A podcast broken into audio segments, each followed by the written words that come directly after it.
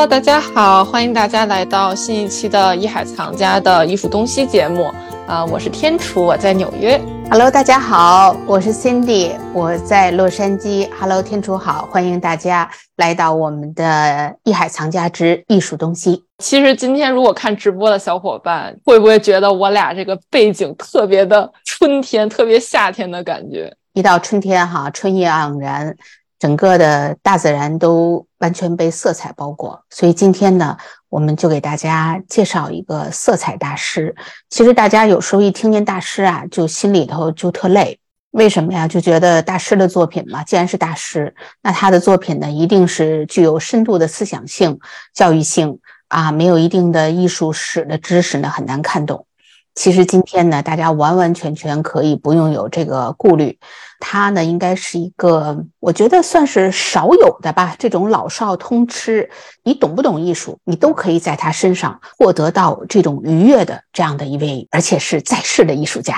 在世的大师还活着呢。就大家完全听这期节目，完全不要有压力，会觉得啊，我们会。呃，给大家教育大家怎么去看他的画啊，或怎么怎么样，完全不用担心这个问题。这个老爷子那绝对是，就像您说的，老少通吃。他的作品你怎么看都行。那他是谁呢？对呀，那我们就别卖关子了，快快赶把他的名字报上来。他就是这个英国国宝级的艺术家大卫霍克尼。我觉得大家可能对这个名字应该是不陌生啊，因为天楚正好也给大家。哎，身后的这个背景就是我们这位老爷子。你一看这个人就很 nice，一点不像那种很乖张啊。有一些艺术家啊看了以后，非常的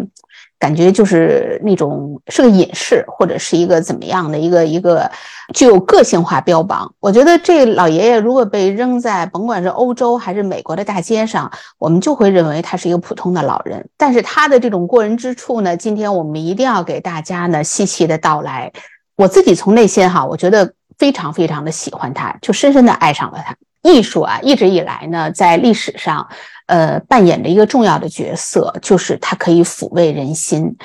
我觉得霍克尼真正用他自己的作品去做到了这一点。而且呢，我在我周围啊，因为我这个年龄呢，周围基本上我的朋友都是父母了，他们常常会问起我说。怎么样去培养自己的孩子的美育？怎么样去给孩子有一些启蒙？除了去看博物馆，然后呢，经常要看一些画册。哎呀，什么世界一千幅名画呀，什么你必须知道的多少个艺术家呀。其实我是觉得呢，时代在飞速的发展，大家呢也都非常忙。如果说家中一定要有一本画册放在自己的这个咖啡 table 上，作为自己日常的一个案头书，没事就可以拿过来翻几眼，而且是家庭每一个成员都可以会喜欢的书，那我无疑会推荐大卫霍克尼。哇，这个呢也是，就是我想可能天楚，我记得你也应该有这样大卫霍克尼的画册，对不对？在这里。对，所以你看，我们每个人啊都会收藏这样一本大卫霍克尼的画册，其实在市面上流行的非常多啊。因为他的画册呢，应该算是艺术畅销书，大家每一个人在世界各地的书店都可以买得到，并不是什么很难的事情。而且他的作品呢，也特别适合去做成画册。所以今天呢，我们呢也不再卖关子了，好好的给大家去讲一讲大卫霍克尼。我觉得有时候大家一说起来一位艺术家，大家都会问他还活着吗？他有名吗？他的画值钱吗？就说大家可能比较接地气的几个问题。那刚才我们已经说了，他还在世，他是生于一九三七年啊，现在已经八十多岁了。他呢现在居住在法国的诺曼底。刚才呢我这本画册呢，就是他在过去的三年的时间，一个特殊的历史时期里面创作的《诺曼底的春天》。可以说，在过去三年呢。大家都是在一种起伏不定的阴霾当中度过的，但是在霍克尼的眼中呢，他的世界仍然是多姿多彩的春天吧，充满色彩的，充满色彩。所以说刚才呢提到了他还在世，而且他非常有名。再有呢，他的作品呢在市场上的价格也都是属于数一数二的。那天楚稍微给我们播撒一点。对，因为我毕竟还是在当代艺术圈待了很久嘛，对吧？所以提到大卫霍克尼啊，可能比如说我们普通人，包括您，可能第一个想到的是他的作品色彩特别艳丽，也包括特别适合，无论是为孩子或者是为非艺术圈人士，作为艺术史、当代艺术史入门的一个特别好的艺术家。但可能我更多的看到的呢是他的这个作品的价值，那可真是值老鼻子钱了。就举个例子哈，您身后的这件作品，它呢叫《艺术家肖像》。就是那个呃，一个男人在看着泳池里的另外一个男人在游泳，然后整个就是一个户外的场景，后面有山有树，然后水池里呢是宝蓝色的波光粼粼的感觉，哎，就这么一幅画，是大卫霍克尼创作于一九七二年的。那么这幅画之前在二零一八年十一月的纽约佳士得拍卖行上拍出了九千零三十万美元的高价，你就。几乎可以把它想象成小一亿美元，这么高的一个价格，而且是无底价竞拍。啥叫无底价竞拍？就是大家从零开始，就你你可以喊一块钱，这么喊，一直喊到了九千多万美元，可想而知这位艺术家的价值。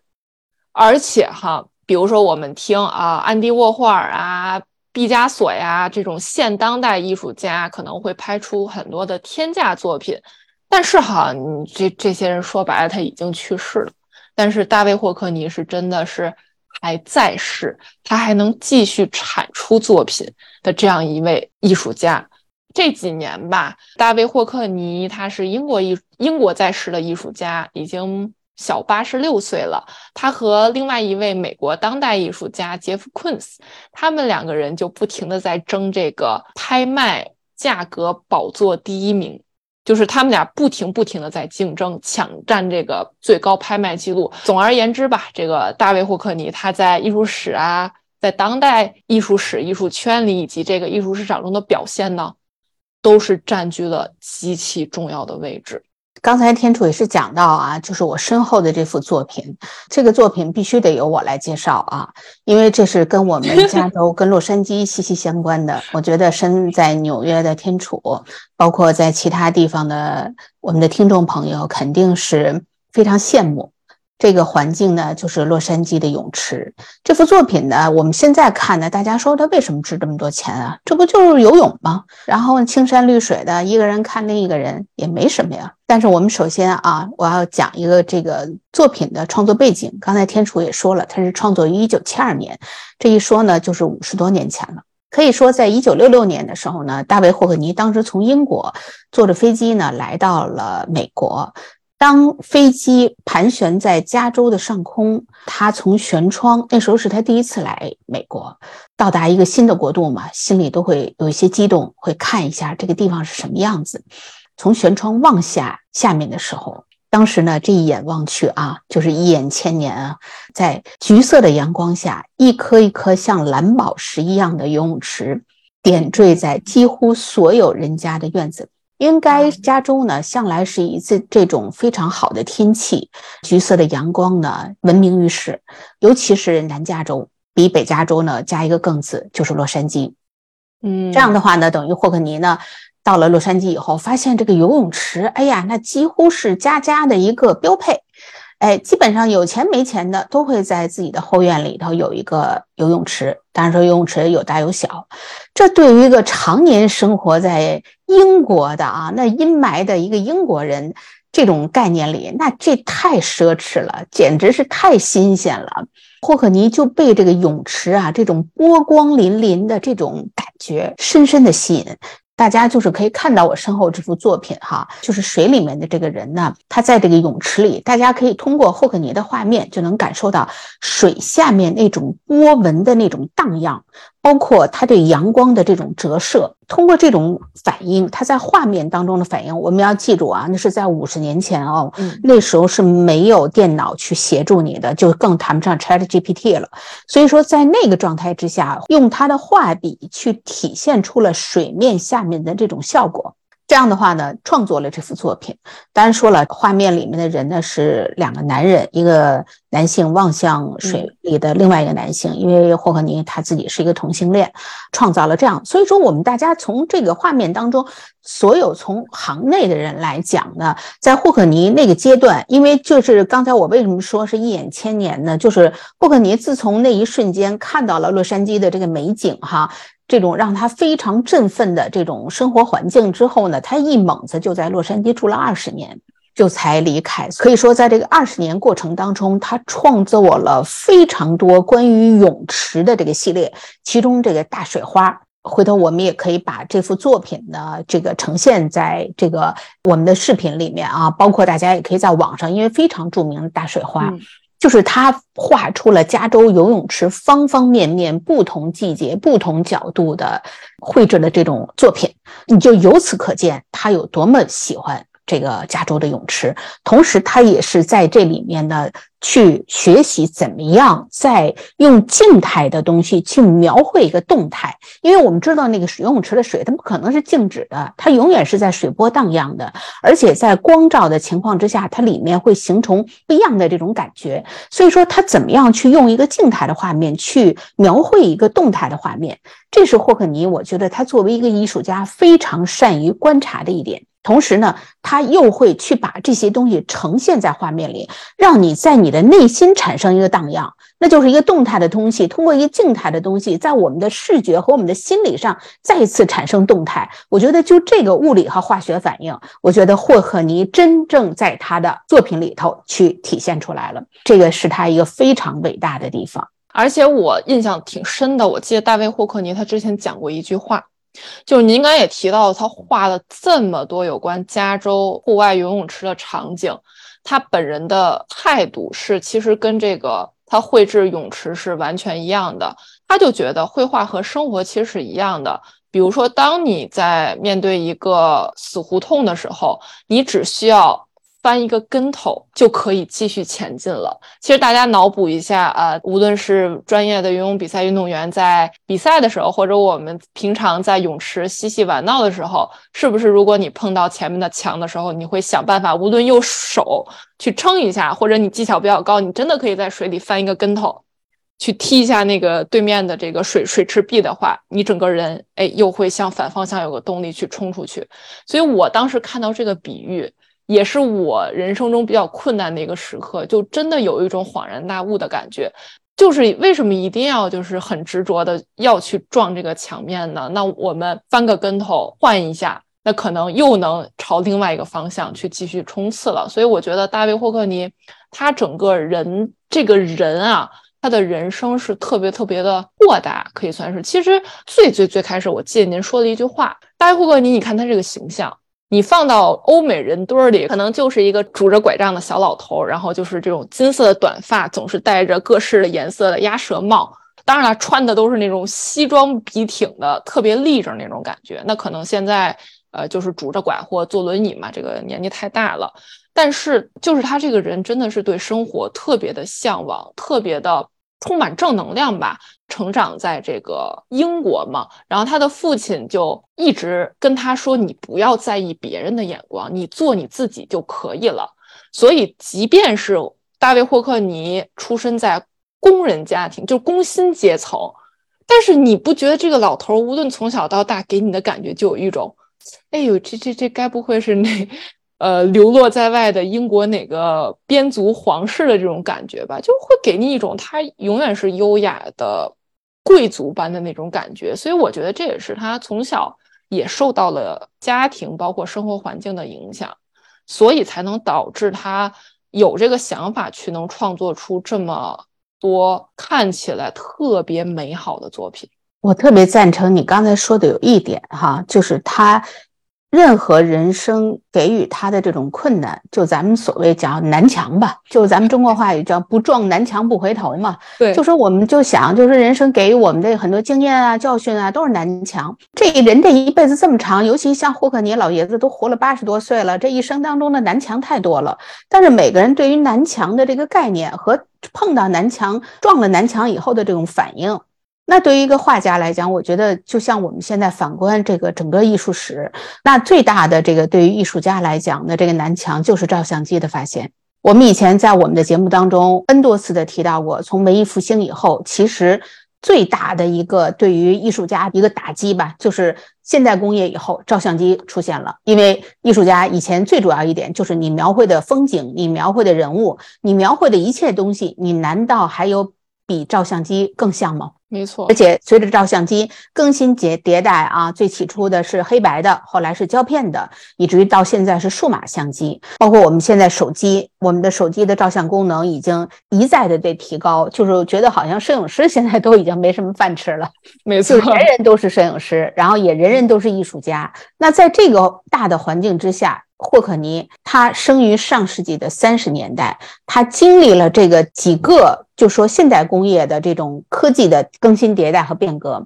那他为什么到这个年龄了，他没有去腐朽的，还抱着自己以前曾经成功过的这些案例？就比如说我在哪儿成功过，那好，我从此停在那儿，不再往前走，然后我就一直去。感叹啊，时代不同了，时代在堕落啊！这个 时不为我，我们那个年代怎么怎么样？就很多我们听到很多身边的这些倚老卖老的人就会提到这样的话，就好像这个时代的前进是把他抛弃了，曾经的这种辉煌啊，曾经的这种所谓这个当年的如何呀？他不停的生活在自己的原来的那个记忆里。霍克尼不是，他不停的在。撞到南墙，而且他不停的在用利用这个南墙变成自己的洋装大道吧。可以说，我觉得在利用现代科技的这个领域里，他真的比我们任何一个当代的人不落伍，而且还超前。嗯，为为为什么这么说呢？所以说，为什么这么说呢？那你就说，在 就是霍克尼，我觉得他就是一个斜杠老大爷，斜杠老大，人家斜杠青年，这是斜杠 对斜杠青年啊。除了是一个画家。他同时还是一个摄影师、版画家，他还去兼顾了这种室内和室外设计等等一系列的斜杠，都在他身上有体现。就是他走到哪儿，用任何一种工具，在任何一个场景的地方，他都可以让它充满了色彩。当摄影被取代的时候，那他学摄影，他把照片进行裁剪拼接。就是他从来不认为照片和摄影是来取代他的，他认为是来帮助他的。他认为这个东西只会让他去创造一个帮手，让他在会利用他这种摄影的技术。让它融汇成贯通中另外一种场景，所以说呢，他又后来呢又去拼接了很多的这种作品。他曾经有一幅叫《公路上的一个》，就是那个名字叫什么十字路口，他就是利用了照片拼接的方式，把不同场景下的画面拼接在了。一幅作品里头，然后那幅作品非常的有名。这个包括你像咱们的专业摄影师 Luna 同学，当时就说到，真正他们做摄影的人都非常感叹，就说他的那个技巧。所以说，你看他的作品啊，说白了吧，人家常常有那么一句话讲，叫行家看门道，这个其他人是看热闹。那大家其他人，那作为不懂艺术的人来讲，就看到了是这种美，是这种美的纯粹、美的直接，而且呢，美的不累。因为他的作品，你欣赏起来你没有什么晦涩难懂啊，或者你要没个什么艺术史毕业的话，你根本很难去体会啊。没有，他的作品非常轻松，让你非常愉悦。如果是行业领域里头呢，你就会看到他的作品里有很多的像波普艺术啊，像曾经的这种野兽派、马蒂斯的野兽派的风格呀，还有他的整个的这种绘画的一些理念，大家都能够看到这种元素。后来他利用摄影技术。可能在摄影那个领域里头的人，同样会对他产生膜拜，所以就说人家干啥啥行，所有这个领域里的这些东西，他都可以为我所用。你说这是一个多么可爱的了斜杠老爷子？没错，我刚才想到，咱现在管他叫斜杠老爷子，没错。但其实我觉得，我们把时间倒回到五六十年前，大卫霍克尼老爷子在在当时也算是一个斜杠青年，就是按现在的话讲，他从小。刚开始艺术创作的时候，他就已经在尝试各种各样的媒介了。就比如说，他在六七一九六七年的时候就已经拥有一台属于自己的照相机了。你想，如果照相机的出现，这样吧，我不能说照相机的出现而让艺术家感到恐慌。我觉得，对于大卫霍克尼那个年代的人来说，反而是照相机、胶片相机的普及是对这个艺术家会产生一定的焦虑感。因为当人人家家户户人人都可以开始负担得起这个东西的时候，我还要你绘画干什么呀？但是大卫霍克尼他不是，他一边去享受用相机去拍照、去记录生活中瞬间的这样的快感，一边没有放弃去绘画。就比如说您身后的这件作品，就是他拍出了。九千零三十万美元的这件泳池作品，其实这件作品它并不是说我对着一个模特，你们这两个人就摆姿势吧，我拿照相机拍下来，我再对着他一点点描绘，并不是，其实就是从他某一次在散落在工作室桌子上的无意中看到的几张相关场景的照片中获得的灵感。其实它的场景并不完完全全是这个样子哈，可能它会有进行一些后期的拼贴，一些技法上的处理。这个能人啊，他永远能把可能会对自己产生威胁的东西去转为自己的优势。那么这个就是我想想，这是多少年前？这得是五十年前，六十年前。对啊，这可是五十年前这个斜杠青年，他怎么去利用摄像机、照相机这个东西，帮助自己去。完成了在二零一八年拍出了历史天价这样一件作品的一个过程。对我觉得，作为一个艺术家呢，就是应该是先知先觉。你是时代的产物，但是你的作品呢，同样去反映时代。霍克尼呢，就在这个定义的概念下呢，完美的诠释了刚才的这句话。你看现在哈，随着这个，就说都别说照相机了，就说整个的这种。科技啊，电脑啊，应该是从大概十几年前吧就开始有这种，咱们就在电脑上画画，然后在 iPad 上画画，然后在 iPhone 上画画，以至于现在最近今年这个热点哈，ChatGPT AI 就是 AI 即将对人类再一次的革命，就是现在慌神儿的都不仅仅是艺术家了，我觉得大家全世界全人类都在慌神儿。对，大家都觉得自己马上就已经没用了，被科技取代了，以至于有很多人都在想：我学了这么多年，我干了这么多年，我我到底是不是就是学了个寂寞？到现在来讲，我未来还有什么样的生存空间？所以我觉得，在于霍克尼来讲，你像他这么大年龄的人，如果他落伍。如果他墨守成规，如果他躺在过去的功劳簿上去颐养天年，没有人会说他什么，怎么会有人去插着他呢？没错，很正常啊，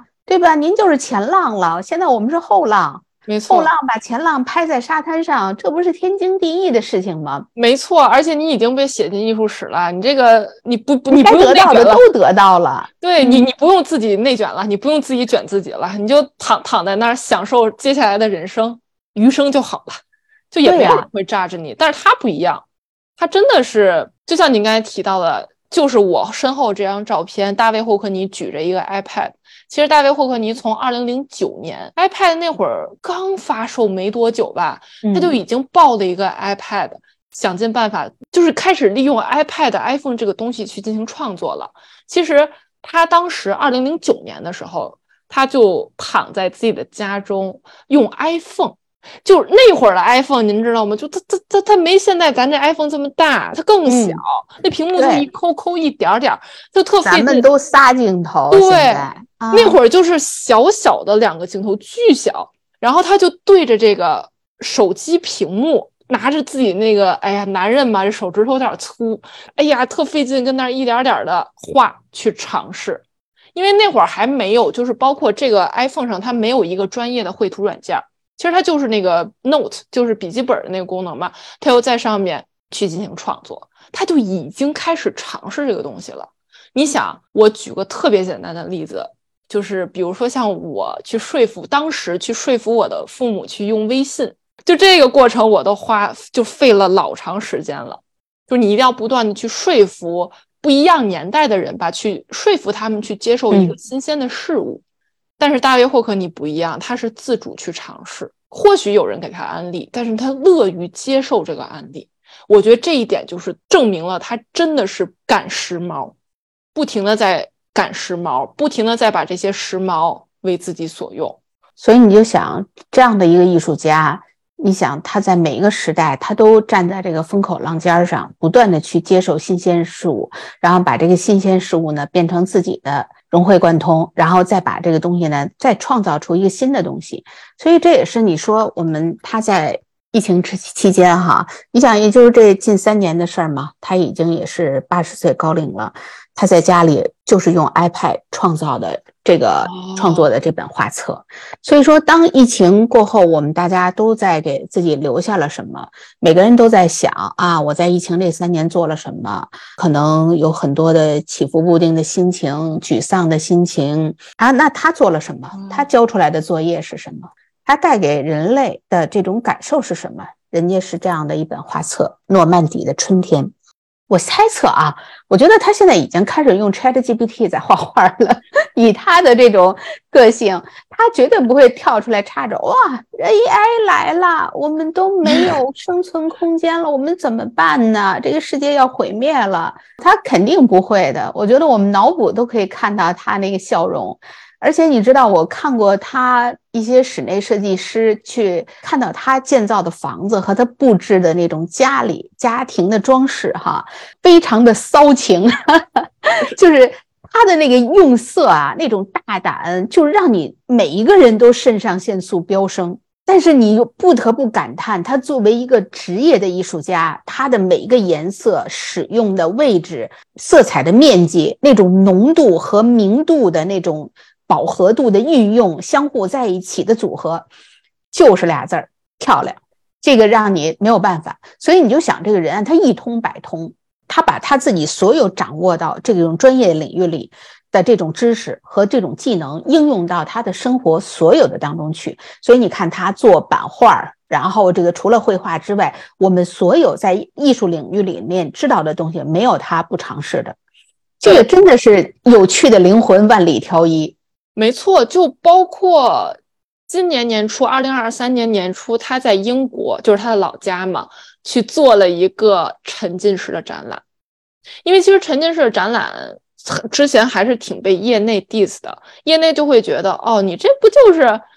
租一个厂房式的空间，弄一堆投影屏幕，然后。把那个艺术家作品，比如说把艺术家的绘画作品，就呃水池啊什么的，哎，给电脑画了，吧唧一投上去，背景音乐放一点，是吧？再了不起就是把这个整个变成动态，就比如说我们举个很简单的例子，梵高的星空，那我们就让后面的那个整个星空的感觉动起来呗。哎，那你这个不就是沉浸式展览吗？在好多人都在 diss 这个的时候，大卫霍克尼他同样也做了这个属于他自己的沉浸式展览。并且他很享受，他觉得把自己的无论是呃人生经历啊，包括一些影片啊，或者是把这些呃静态的作品给以动态的方式展现出来。这个小老头在接受采访的时候就是神采奕奕，他丝毫不觉得这个是一个呃我为了赚钱或者为了完成我的一些商业的东西啊而觉得羞羞丢人的事情，他并不会这么觉得，他会特别有信心、特别自信的告诉大家，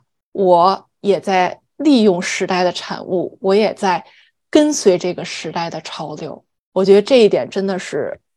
也是我很喜欢他的其中一个原因。其实你不觉得吗？他才是真真正正悟到了艺术的真谛的那个人。就说你说现在这个时代哈，通讯啊，这个各种的艺术已经打破了架上绘画，各种新兴的科技进来之后呢，大家可以利用各种的材媒材。方式去呈现艺术理念，已经不像以前了啊！单纯的这种，我是什么油画啊，我是山水啊，或者我是什么样雕塑啊？你大家现在就没有界定。作为一个艺术家，都是多样性的，而且呢，随着互联网的发展呢，全球一体化，大家也越来越打破地域上的概念，把很多的文化和思想，就是所谓的流派吧，这个界限根本就模糊了，不再像以前有那么多的门派，呃，什么传承，大家完完全全是一种开放性的心态，所以我就觉得这也是咱们特别钦佩他的地方。他作为作为一个生生于上个世纪啊三十年代的人。他一直就是走在我们每一个时代的最前沿，不断的去学习，不断的去 update，然后不断的用运用自己曾经的这些知识和技法，然后在当代去寻找到一个更新的一种方式。所以我觉得他从来不但没有落伍，还一直很超前。所以这也是在事隔五七五十年之后，他在一九七二年时候的作品仍然在这个市场上能够拍出这么高的价值。我觉得这个应该也是。艺术市场也好啊，是大的环境也好，还是喜欢他的人们也好，是给予他一个最好的一个肯定。所以我想呢，只要是在大卫霍克尼的有生之年，他还会给我们不断不断的带来各种各样的惊喜。大家看到了这些年纪很大的艺术家，他仍旧活跃在这个创作的第一线，就是这么大年纪，他仍旧有很多很多的想法，仍旧可以和不同的媒介、不同的。跨界合作都可以去做，就是他的精力和他的脑子还是不停的在活跃的。我觉得这个也是，就现在年轻人特别流行这个躺平文化嘛，对吧？但是我觉得有时候也不能躺平，就是你看这么大年纪人，他还在不停的创作，不停的去奋斗，那我们也应该向这些艺术家学习。而且我特别想补充一点的是，我个人感觉，为什么大卫霍克尼的画？你看他怎么，他他就这么能抓人心，这么能抓住艺术圈内人士的心、专业人士的心，同样也能抓住无论是老人或者小朋友的心。我印象特别深的一点哈，从两个例子出发，是在我在同一场纽约的弗里兹艺博会上看到了两个场景。当时我走进门去，代代理大卫霍克尼的好像是这个大卫卓纳画廊吧。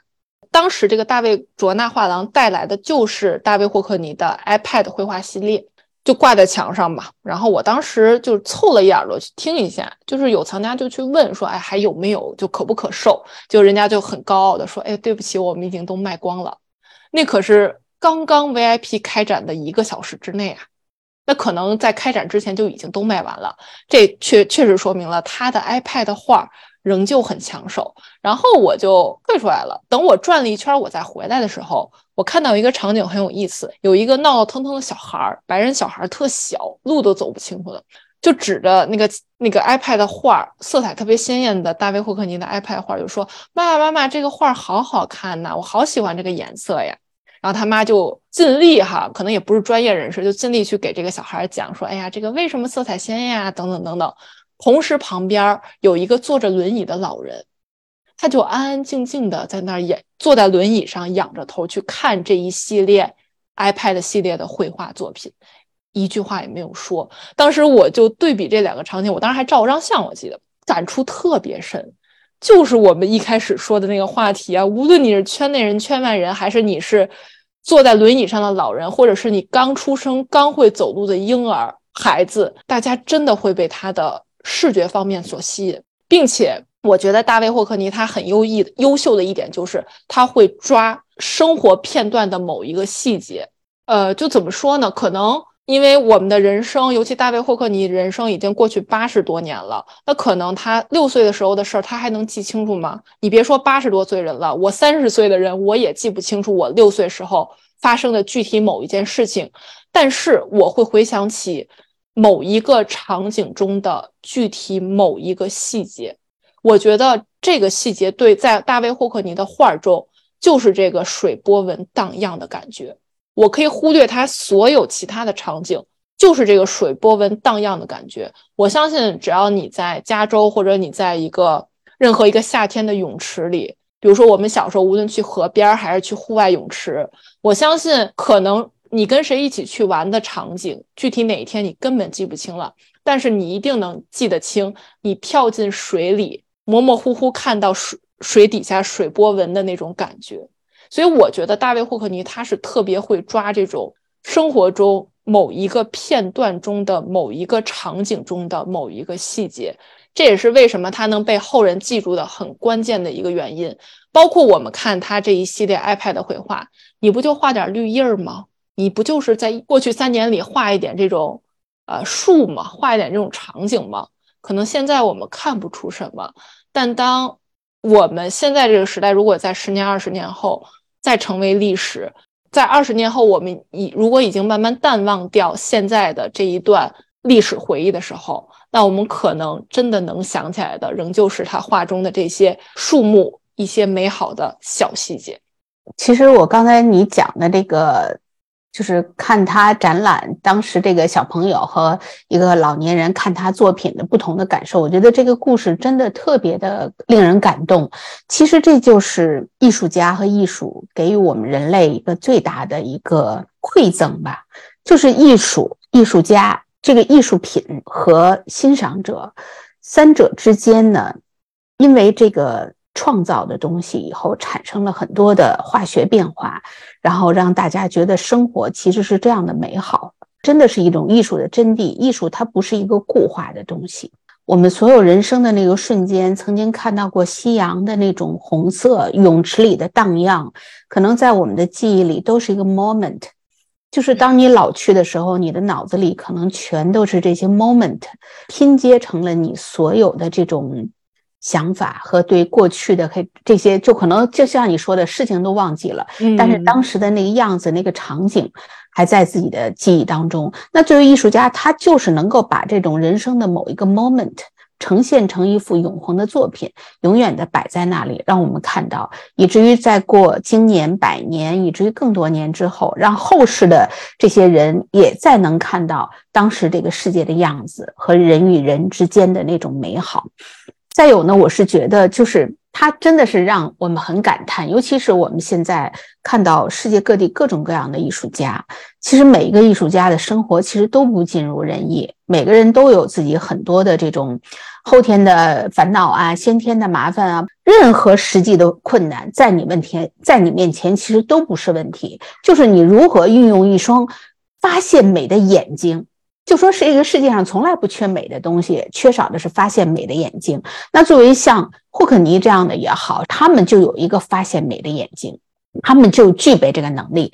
真的，我最后可以说再补充一句啊，这大卫霍克尼他还是少数去过中国的艺术家。他在中国的八十年代，他就曾经到访过中国。尤其他看到中国的文人画，因为过去中国的很多文人画描绘了很多山水，是卷轴。中国的卷轴画是中国的中国画的一个特点嘛？对他当时就看这个中国的卷轴画，他把它慢慢卷开。其实中国这种卷轴画就像是我们从某种程度来讲，就像看视频一样，它在卷轴慢慢打开的时候，其实它已经是利用这种散点散点透视，可以把一个。可能是方圆几百里的景致绘制在一幅图画上，像过去的曾经的《富春山居图》啊，像王希孟的《千里江山图》啊，都是把很庞大的一个景观浓缩在一个作品当中。大卫霍克尼呢，在看这个中国的手卷的时候，他慢慢打开的时候，据说才蹲在地上看了四个多小时，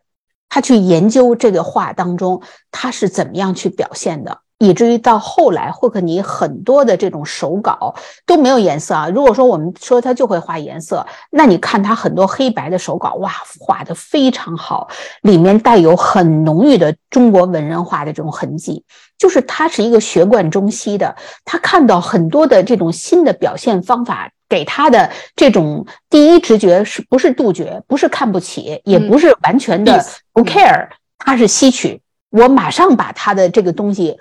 吸取到我的作品当中，然后让它变成我的一部分。所以说，就这种善于学习的能力，他把这种美学元素、各个时代和各个民族的这种美学的体现的元素，全都融会贯通到他的生活和他的创作当中。你想，那这个人他能不与时俱进吗？他的东西能不被更多的人看到、认可和喜爱吗？对，就是好的艺术家，他。永远不会担心自己会被取代掉。我觉得，我觉得大卫霍克尼就是真的是最好的例子。而且，就像你说的，好的艺术家他永远是呃世界性的、跨国界的、跨年龄的、跨种族的，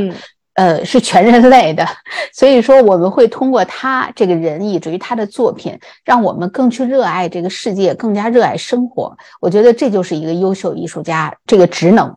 所以说，我们今天呢，也是呢，好好的跟大家聊一聊这个仍在世的这样一个国宝级的一个艺术家。所以也是希望大家能够感染我们的这种钟爱，也能够去更多的走进艺术。可以先从一本霍克尼的画册开始，让它变成你生活的一部分。让艺术呢更多的去 enjoy 我们的生活，好吧？那我们今天的节目内容就到这儿吧。